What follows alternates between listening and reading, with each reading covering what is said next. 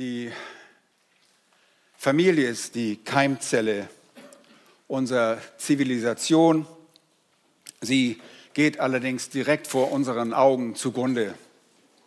Alle Zeichen um uns herum sind mehr als eindeutig. Und wir beobachten diesen Untergang nicht nur in den Medien, sondern hautnah in dem Leben um uns herum.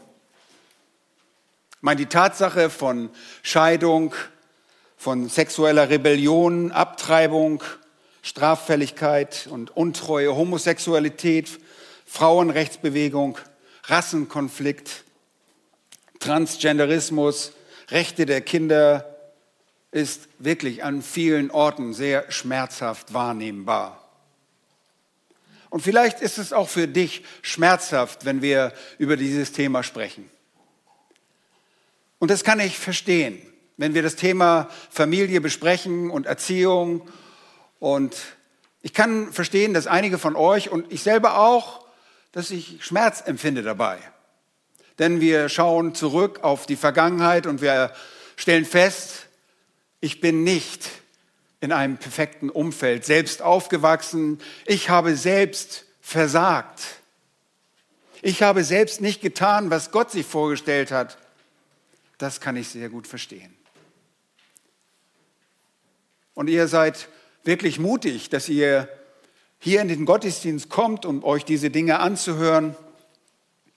Ich möchte euch ermutigen, egal was in eurem Leben geschehen ist, und es sind schmerzhafte Dinge geschehen. Und du denkst vielleicht, oh, für mich ist alles zu spät. Nein, es ist nicht zu spät. Egal wo du bist, egal wo du stehst, ich möchte dich ermutigen, unserem Gott neu zu vertrauen ihm mit zunehmender Kenntnis über seine Absichten neu zu glauben und zu vertrauen. Trotz deiner und meiner Versagen wird er dich segnen. Und wenn du ihm vertraust und glaubst, trotz deiner vergangenen Sünden und trotz deiner gegenwärtigen Versagen, wird er dir gut gestimmt sein oder dir günstig gegenüber handeln. Dein Leben kann sich ändern, wenn du dich mit Entschlossenheit vor dem Schöpfer demütigst und ihm folgst. Und wir stellen fest, dass die Familie seit Anbeginn ihrer Existenz, seit der Schöpfung eigentlich, bekämpft wird. Viele Menschen lieben das sogar und wünschten sich sogar den Tod der Familie. Ich habe das Buch jetzt leider vergessen, wollte es euch eigentlich zeigen.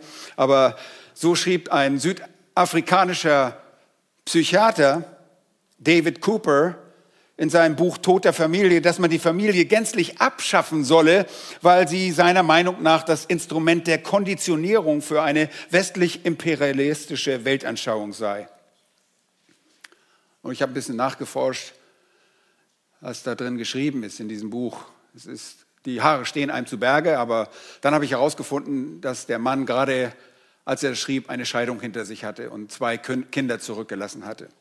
Und man sieht die Wut in diesem Buch hervortreten. Aber auch in der Frauenbewegung denkt man ähnlich und findet solche, die glauben, dass die Familie abgeschafft werden müsse, weil sie Frauen unterdrückt und versklavt. Solche und ähnliche Ansichten erhalten oft tobenden Beifall. Und die Orte die, der Verbreitung solcher Ansichten sind in erster Linie unsere Schulen und Universitäten. Kinder und Jugendliche werden sehr früh und bewusst mit diesen Verirrungen geimpft, denn sie sind es letzten Endes, die künftig zu den Führern und Machern unserer Gesellschaft gehören werden. In Deutschland wurde Hedwig Dohm zum Vorbild von Simone de Beauvoir und von Alice Schwarzer. Übrigens, Simone de Beauvoir war die lange Partnerin von Jean-Pierre, äh, Jean, Paul John äh, Sartre, dem französischen Philosophen. Als erste Frau in Deutschland forderte Dom schon vor der Wende zum 20. Jahrhundert die völlige rechtliche, soziale, ökonomische Gleichberechtigung von Mann und Frau. Und sie sagte, Zitat Beginn, ich bin des Glaubens, dass die eigentliche Geschichte der Menschheit erst beginnt, wenn der letzte Sklave befreit ist, wenn das Privilegium der Männer auf Bildung und Erwerb Erwerb abgeschafft, wenn die Frauen aufhören, eine unterworfene Menschenklasse zu sein. Zitat Ende. Nun, die radikale Feministin T. Grace Atkinson setzte dem noch einen obendrauf. Sie sagte, Ehe ist legalisierte Knechtschaft und Familienbindung sind die Grundlage für alle menschliche Unterdrückung. Was für eine verdrehte Ansicht diese Menschen haben. Und es steht außer Frage, dass die Familie großen Angriffen ausgesetzt ist und dass Menschen die Familie nach ihren eigenen Gelüsten definieren wollen. Und es gibt bereits auch Chaos aufgrund dieser Tatsache, Chaos inmitten der jungen Generation. Es wird rebelliert, es wird gemordet, die Verbrechen nehmen Überhand und Soziologen, Psychologen, sogenannte äh, Familienberater und Familienexperten und Eheberater, Psychiater und der ganze Rest drängeln sich überall auf, um Lösungen zu präsentieren, aber alles ohne Wirkung. Nichts von dem, was sie tun, wird den Prozess der Auflösung menschlicher Beziehungen aufhalten. Nun, sicherlich ist die Gesellschaft von vielen Stellen beeinflussbar, aber wenn ihr die Familie zerstört, zerstört ihr die Gesellschaft. Und wir erleben das alles hautnah mit. Und die Frage stellt sich, kann die Familie gerettet werden? Und wenn ja, dann wie? Nun, immerhin hat es im Christentum in den letzten 50 Jahren einige Anstrengungen gegeben, um dieses Anliegen zu thematisieren. Christliche Buchhandlungen sind geradezu angefüllt mit Büchern über Ehe und Familie. In Hülle und Fülle gibt es Predigten, Botschaften, Seminare und Konferenzen, die sich mit familienbezogenen Themen befassen. Aber auch das scheint irgendwie keinen großen Unterschied zu machen. Ihr Lieben, hat Gott keine Antwort auf die Frage, ob die Familie gerettet werden sollte oder ob sie überhaupt gerettet werden kann? Doch er hat eine Antwort. Und die Bibel macht eindeutige Aussagen, wenn sie sagt, dass die Ehe die Gnade des Lebens ist. Kinder sind eine Gabe des Herrn und wir müssen jetzt unser Satz, sein Segen und Gottes Ziel mit Familienmitgliedern verstehen. Und alles, was er in Bezug auf die Ehe und die Kindererziehung sagt, müssen wir verstehen. Wir müssen auf ihn hören und dabei sein Wort nicht mit menschlicher Weisheit vermischen. Luther sagte einmal sehr, sehr treffend, die Autorität der Schrift ist größer als das Verständnis der gesamten menschlichen Vernunft. Das ist so wahr. Die Ehe und daraus entstehende Familie ist immer auf dem Herzen Gottes. Es ist Gottes Sache. Sie ist ein Ort der Intimität und Vertrautheit. Sie ist ein Ort der Freude, ein Ort der Erinnerung, die die Grundlage des Lebens darstellen. Sie ist ein Ort der Liebe, ein Ort der Sozialisierung, Ort, an dem Moral vermittelt wird. Und sie ist der Ort der Sicherheit. Sie ist der Ort, wo wir Vertrauen erlernen. Sie ist der Weg, durch den Gott sich verherrlicht. Ihr Lieben, Gott nutzt die reale Ehe und Familie, um geistliche Wahrheiten zu erklären und zu veranschaulichen. Seht ihr, wie wichtig Familie und Ehe ist? Und es ist interessant, dass selbst Literatur aus dem Säkularen die es heutzutage zu den Studien über Kinder gibt, darauf hinweisen, dass es einen Zeitraum zwischen dem Alter von sechs bis zwölf Jahren gibt, wenn alle Grundlagen entweder etabliert oder nicht etabliert werden. Und einige fangen schon bei drei Jahren, sagen an drei Jahren, aber zwischen sechs und zwölf Jahren sagen viele dieser Bücher. Und das sind die entscheidenden Jahre für das, was aus dem Kind werden wird. Und ihr könnt ihre Lebensweise beobachten, in diesen Jahren betrachten und mit hoher Genauigkeit vorhersagen, ob sie asozial oder normal gesellschaftsfähig sein werden. Und wir können alle Wurzeln kriminellen Verhaltens in diesem Zeitfenster im Leben eines Kindes sehen. Es leuchtet also ein, warum die heidnische, die säkulare Welt sich dieses Zeitfenster wählt, um Menschen zu prägen. Und am Leben Jesu können wir die Tatsache verdeutlichen, dass ein jüdischer Junge im Alter von zwölf Jahren eigenständig genug war, um ein Sohn der Pflicht zu sein. Gott hat den Kindern Eltern gegeben, damit sie ihre Kinder bis zu zwölf Jahren besonders stärken, damit sie dann beim Erwachsenwerden klarkommen. Es gibt in der Schrift Anweisungen dafür, wie eine Familie zusammenleben soll, wie eine Ehe ein Vorbild geben soll. Und das Erfreuliche dabei ist, es ist nicht kompliziert und nicht allzu schwierig, diese Dinge in der Praxis anzuwenden. Das ist die gute Nachricht. Allerdings bedarf es dafür großen Mut. Mut dafür, als Familie Gott zu fürchten, ihm gehorsam zu sein und in einer gottlosen Gesellschaft gegen den Strom zu schwimmen. Das erfordert Mut. Solange der Mensch sein Leben jedoch nicht auf diese Wahrheit ausrichtet, weil er Gott nicht fürchtet, wird er in die verheerende Abwärtsspirale der Zerstörung hineingesogen und die Zukunft wird dunkler und dunkler werden. Nun, um zu verstehen, was Gott über die Familie sagt, wollen wir uns in den kommenden Monaten immer wieder mit Epheser Kapitel 5 und 6 befassen. Zwischendurch fahren wir mit unserer Auslegung im Thessalonicher Brief fort, aber unser Schwerpunkt im ersten Halbjahr von 2024 soll die Familie sein.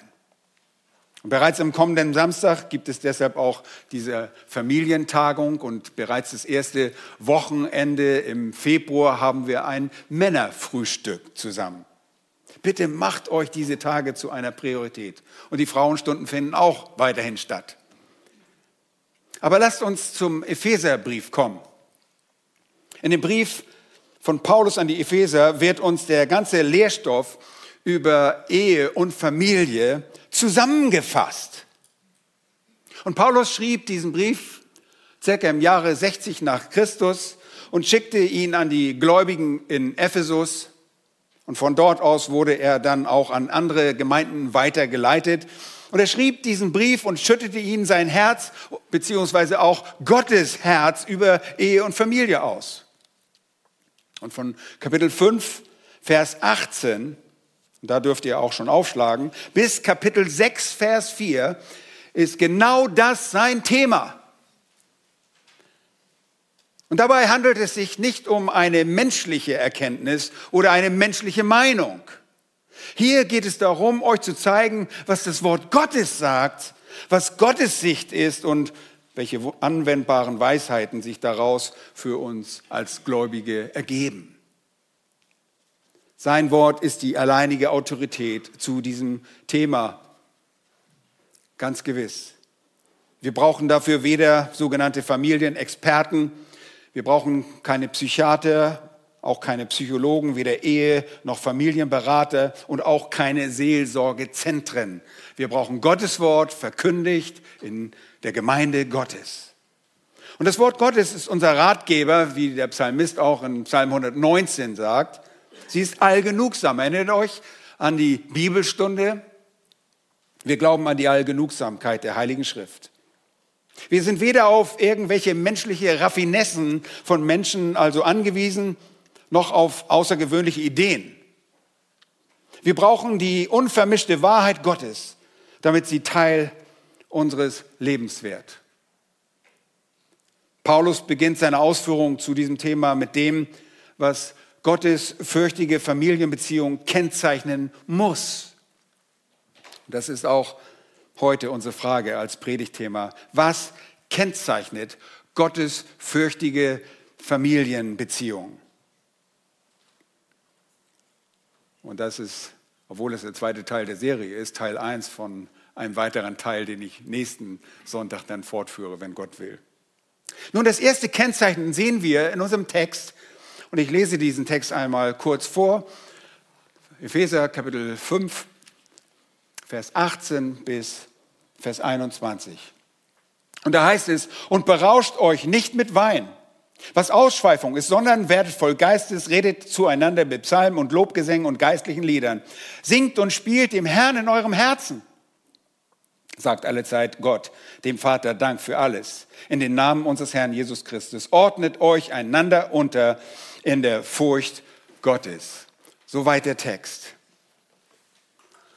Ja, Herr, gib du uns Gnade, dass wir das verstehen, was du geschrieben hast. Das erste Kennzeichen ist das Erfülltsein mit dem Heiligen Geist, Vers 18.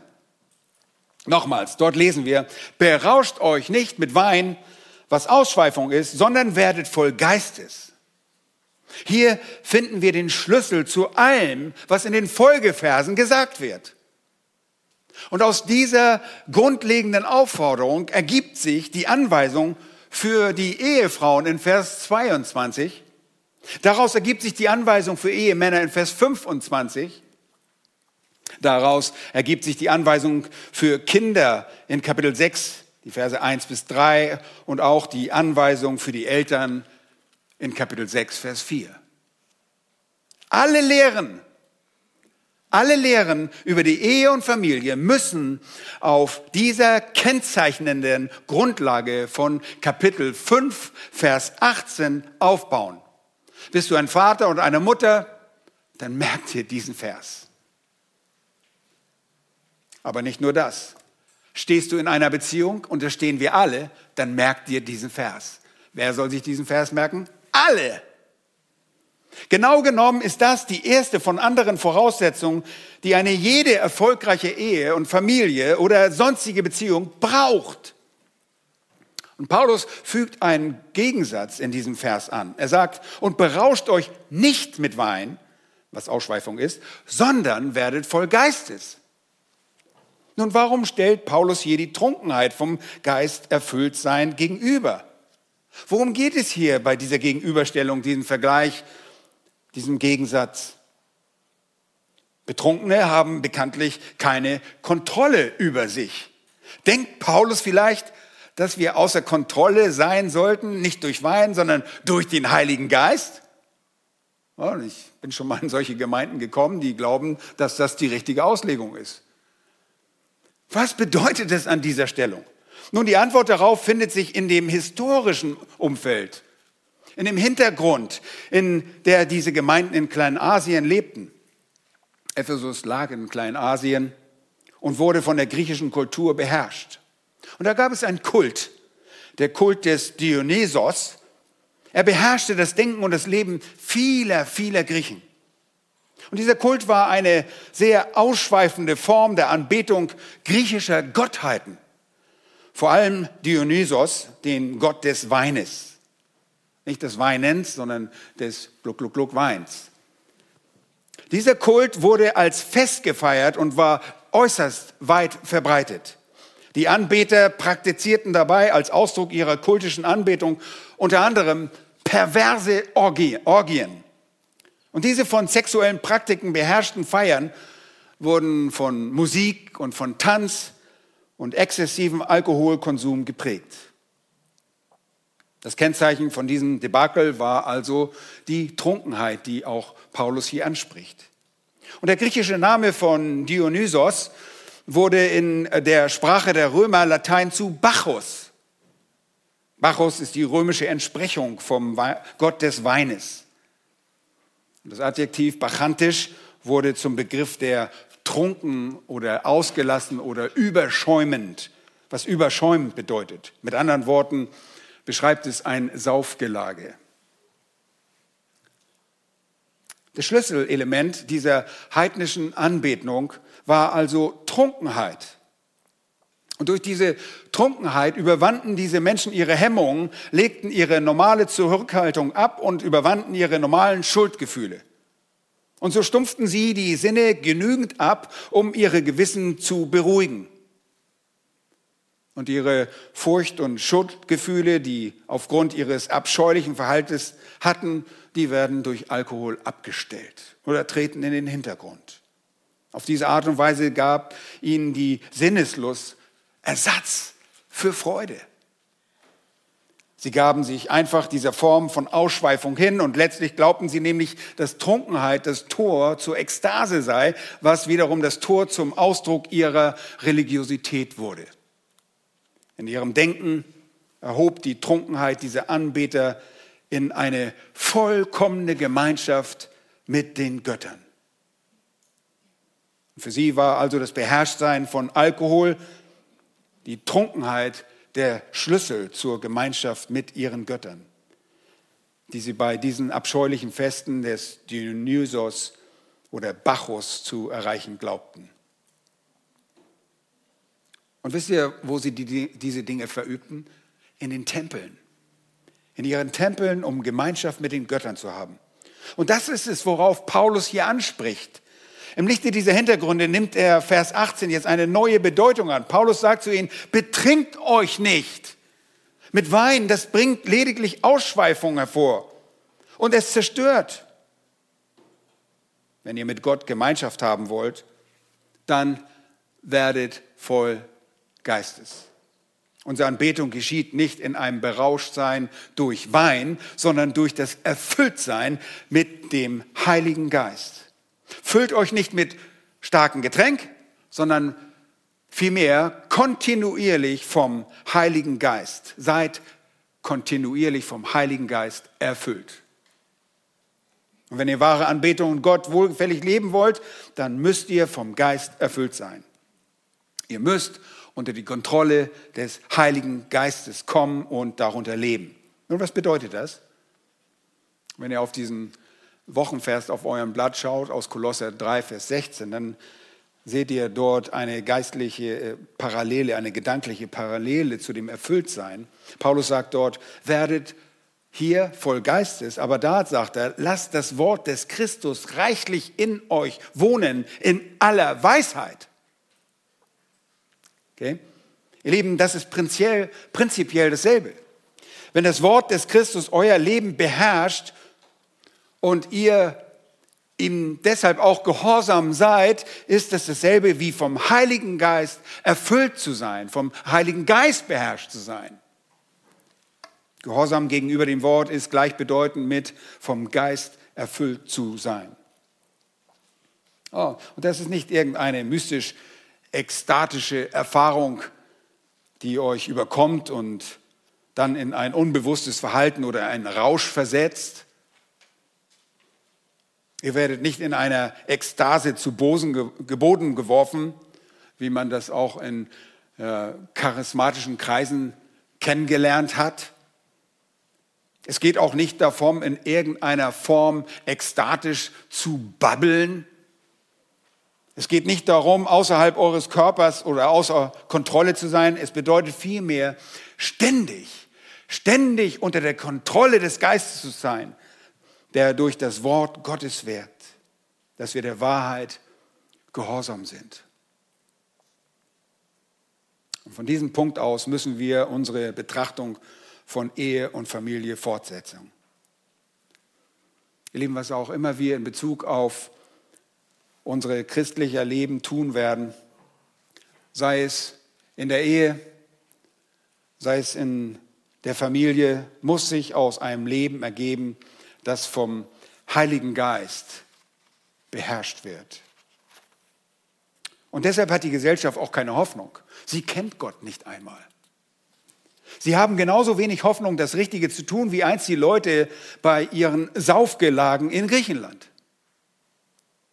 Richtige Beziehung, und das ist sehr wichtig, richtige Beziehung innerhalb, ob innerhalb der Ehe oder Familie, so wie auch alle anderen Beziehungen, beruhen auf einem erlösten und Gott hingegebenem Leben. Das ist synonym. Vom, Herrsch, äh, vom Geist Gottes beherrscht zu sein, ist ein Gott hingegebenes Leben.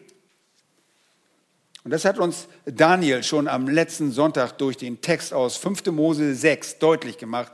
Jahwe selbst ist die Grundlage.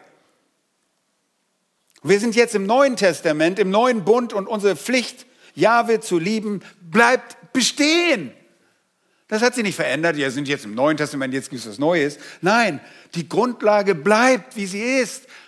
Jetzt kommt im Neuen Testament der Heilige Geist dazu. In der Zwischenzeit ist der Heilige Geist gekommen und ausgegossen worden und seither bewohnt er alle Gottesfürchtigen, alle wahrhaftig Gläubigen, sodass wir auch von ihm beherrscht sein können.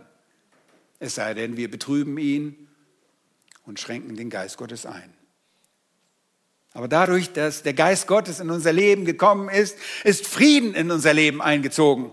Wir harren im Glauben aus, trotz aller Bedrängnisse, trotz aller Schwierigkeiten, trotz aller Dinge, die wir schon erlebt haben und die uns vielleicht jetzt schmerzen, wenn wir das hören, wie wir das richtig hätten tun sollen. Ihr Lieben, das Ausharren bewirkt die Bewährung und die Bewährung die Hoffnung. Und ihr Lieben, diese Hoffnung kann für das Gotteskind nicht zustanden werden, denn so schreibt Paulus in Römer Kapitel 5, Vers 5. Denn die Liebe Gottes ist ausgegossen in unsere Herzen durch den Heiligen Geist, der uns gegeben worden ist. Und der sagt nicht, oh, ich mache mich wieder aus dem Staub, ich habe mich geehrt, ich bin hier in der falschen Wohnung. Das tut er nicht. Gott hat uns vor Grundlegung der Welt bestimmt, sein Eigentum zu sein. Und jetzt kommt er nicht auf die Idee, weil irgendwie was schiefgelaufen ist oder weil du gesündigt hast, sagt er, ich mache mir aus dem Staub. Na wohl, du betrübst diesen Geist, aber komm aus dieser Betrüben, aus diesem Betrüben heraus, tu Buße und folge Gott jetzt. Das ist der Aufruf. Nur durch die Befähigung und den Antrieb des Heiligen Geistes können wir jetzt und alle Mitmenschen jetzt lieben. Nur durch die Befähigung, durch den Heiligen Geist werden wir Gott lieben und ihm gehorsam sein. Und wir wissen, wir lieben nur, weil er uns zuerst geliebt hat. Und es ist aufgrund dieser Liebe und dem daraus erwachsenen Gehorsam, dass wir auch in der Ehe und Familie lieben und dass Gott uns segnen wird. Hier sehen wir, was gottesfürchtige Familien kennzeichnet. Wir sehen, wie sich das Erfülltsein mit dem Heiligen Geist ausdrückt. Und das ist mein zweiter Punkt. Der Ausdruck des Erfülltseins mit dem Heiligen Geist. Und man könnte vielleicht leicht verwechseln, ist er jetzt mit dem Heiligen Geist gefüllt oder hat er zu viel getrunken? Der ist so, so aufgedreht. Nun, das muss sich natürlich zeigen. Und hier ist der Ausdruck in den Versen 19 bis 21. Schaut bitte auf unseren Text und was die Verse dort sagen, 19 bis 21. Da heißt es, redet zueinander mit Psalmen und Lobgesängen und geistlichen Liedern. Singt und spielt dem Herrn in eurem Herzen. Sagt alle Zeit Gott, dem Vater, Dank für alles in dem Namen unseres Herrn Jesus Christus. Ordnet euch einander unter in der Furcht Gottes. Und dieser Text lässt sich auch etwas anders übersetzen. Hier fangen diese Sätze und sind diese Sätze mit Partizipien, die können einen Imperativcharakter oder einen, einen Befehlscharakter haben, aber wir können ihn auch anders übersetzen, so wie es die revidierte Elberfelder tut. Da ist es in Vers 19, redend zueinander, redend zueinander im Psalm und Lobliedern und geistlichen Liedern, singend und spielend dem Herrn in eurem Herzen, danksagend, alle Zeit für alles, dem Gott und Vater im Namen unseres Herrn Jesus Christus, einander untergeordnet in der Furcht Christi. Nun, was ist nun richtig? Ich würde sagen beides. Denn zum einen sind dies der Aus, ist dies der Ausfluss eines geisterfüllten Lebens. Das ist der Ausfluss. Wir fangen an zu reden, und zwar geistlich zu reden. Das ist der erste Punkt, der geistliches Reden und Singen in Vers 19. Ihr Lieben, wenn der Geist Gottes durch dich, dich bewohnt und durch dein Leben fließt und dich kontrolliert, wenn dein Leben mit dem Wort Gottes erfüllt ist, dann gibt es bei dir erstens geistliches Reden und Singen. Das ist der Ausfluss eines geisterfüllten Menschen. Nun, wir können sagen, oh ja, das passiert alles automatisch. Nun, wir gehorchen auch. Und deshalb kann man auch sagen, kann man auch diesen Befehlscharakter haben. Singt solche Dinge, sagt solche Dinge. Das, das kommt zusammen. Das sind die beiden Aspekte, die zusammenkommen. Und das ist wirklich das erste sichtbare Kennzeichen gottesfürchtiger Familienbeziehung. Dass wir miteinander geistlich reden und auch geistlich singen. Ein Leben der Anbetung ist ein Leben des Lobes, das deinem Herzen entspringt, weil es voller Freude ist. Und ihr Lieben, ihr braucht nur zum Galaterbrief, Kapitel 5, Vers 22 sehen. Und da spricht es von der Frucht des Geistes. Und wir sehen, dass da auch Freude zugehört. Wir freuen uns. Und wenn wir uns freuen, dann ist die logische Konsequenz aus diesem Leben auch, dass wir Gott loben. Und dass wir zueinander auch so reden. Das ist nicht nur etwas, was separat ist, nur für Gott. Wir gehen in den Gottesdienst, da loben wir Gott und da singen wir. Nein, das zeigt sich in all unserem Reden. Und ich habe darüber nachgedacht. Wie tun wir das? Und wir reden tatsächlich ineinander im Psalm. Heute Morgen mit meiner Frau Psalm 121 gelesen und ich erinnere mich, wie oft ich diesen Psalm äh, äh, weitergebe und sage, weißt du was, unsere Hilfe kommt von dem, der Himmel und Erde gemacht hat. Weißt du, sein Arm ist nicht zu kurz. Für deine Probleme kann Gott Sorge tragen. Und das brauche ich, wenn ich jemanden ermutige und sage, weißt du was, Gott ist fähig. Er ist der Hüter Israels, der schläft und schlummert nicht. Der hat es nicht verpasst, was in deinem Leben ist. Der hat es nicht übersehen. Er weiß ganz genau. Oder wir gehen zu Psalm 136, wo wir den Herrn danken. Warum? Denn er ist Tof. Er ist gut. Und seine loyale Liebe wäret ewiglich. Das sagen wir einander. Und das singen wir sogar. Wir singen Psalmen.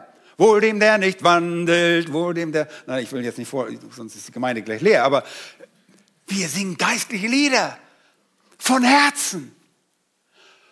Und wir singen sie nicht nur still, wie einige meinten, dass es während der Corona-Zeit der Fall sein müsste, dass wir das einfach in unserem Herzen tun. Das ist nicht damit gemeint, sondern wenn wir singen, ein Lied gehört auf die Lippen und sie kommt, diese Lieder kommen vom Herzen, vom Innern heraus. Darum geht es. Geistliches Reden und Singen ist der Ausdruck eines geisterfüllten Lebens, eines von Heiligen Geist beherrschten Lebens. Und ihr Lieben sagen, oh Backe, bei mir kommen manchmal ganz andere Worte raus. Oh, das stimmt, das ist schmerzt. Das schmerzt. Und ich merke, wie viel ich noch zu lernen habe, wie weit ich noch wachsen muss und dass ich wieder Buße tun muss.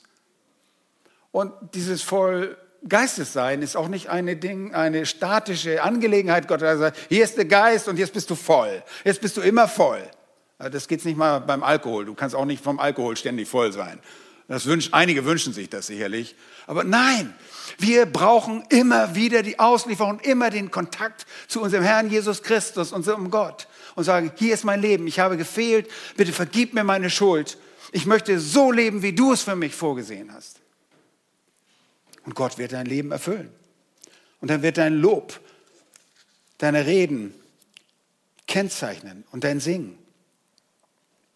Und ihr Lieben, siehst du einen gehorsamen Menschen, dann siehst du einen freudigen, lobpreisenden und anbetenden Menschen. Warum?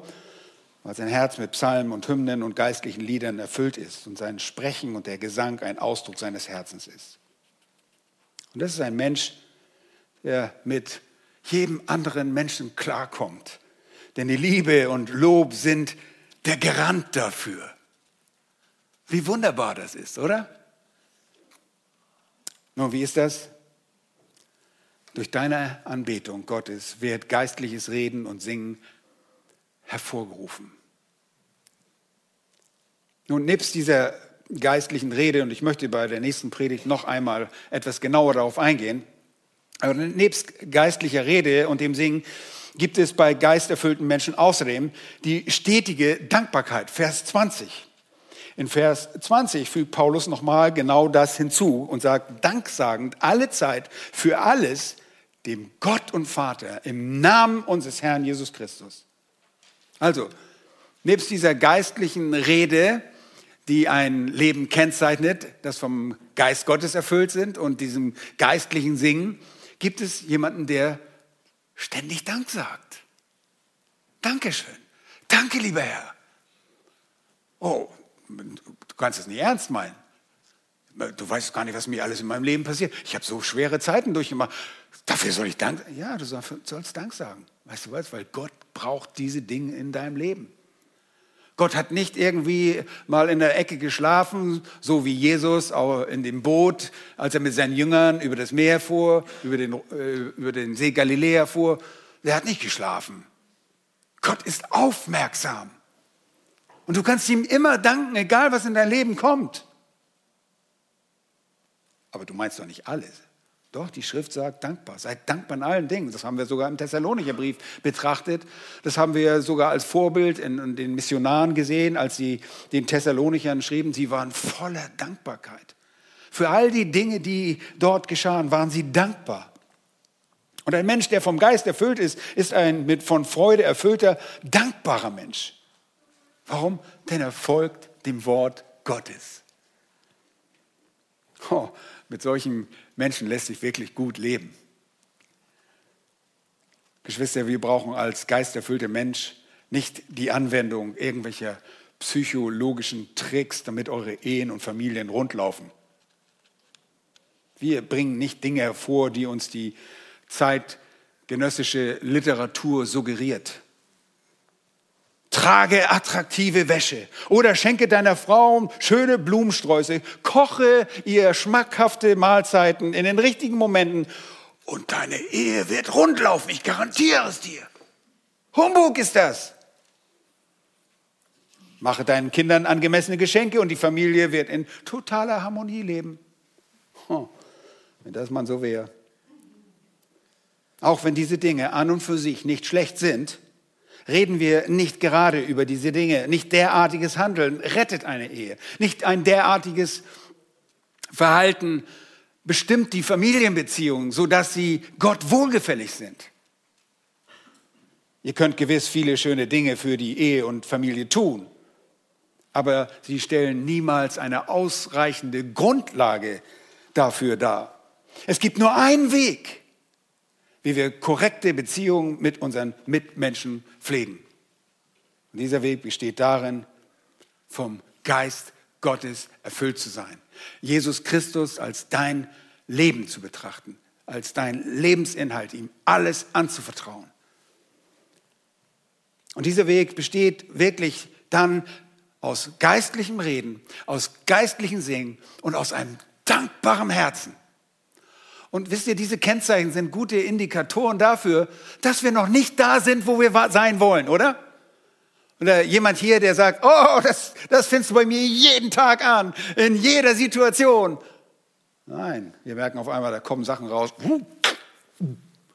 Schon draus, weg.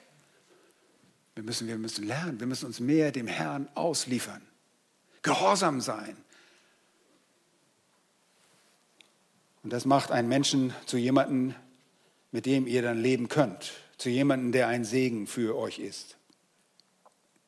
Und es sollte fast unmöglich sein, eine Auseinandersetzung mit euch anzufangen, weil ihr einfach so gesegnet seid, so voller Lob und Dank seid, voll der überströmenden Gnade Gottes und unter der Kontrolle des Heiligen Geistes lebt. Und ein Streit hätte man auch mit Jesus nicht anfangen können. Er war derjenige, der absolut voll des Geistes war. Und das Erfülltsein mit dem Geist bringt dessen Frucht hervor. Ich sagte es, die Liebe, wie es Galater Kapitel 5, Vers 22 sagt, die Liebe, die Freude, den Frieden, die Langmut, Freundlichkeit, Güte, Treue, Sanftmut, Selbstbeherrschung.